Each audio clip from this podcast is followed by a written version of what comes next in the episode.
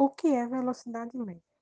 Velocidade média é a divisão entre o caminho percorrido e o intervalo de tempo necessário para percorrer o caminho. Parte da grandeza física que quer identificar o deslocamento de um corpo em um determinado espaço de tempo, ele também é conhecido como velocidade escalar média. Entender a velocidade média implica compreender alguns conceitos da cinemática, como posição, trajetória e deslocamento. Posição: lugar onde o corpo se encontra em um determinado intervalo de tempo. Isso significa que o corpo fica completamente descrito, indicando sua posição em todos os intervalos de tempo. Deslocamento é a variação na posição de um corpo, objeto.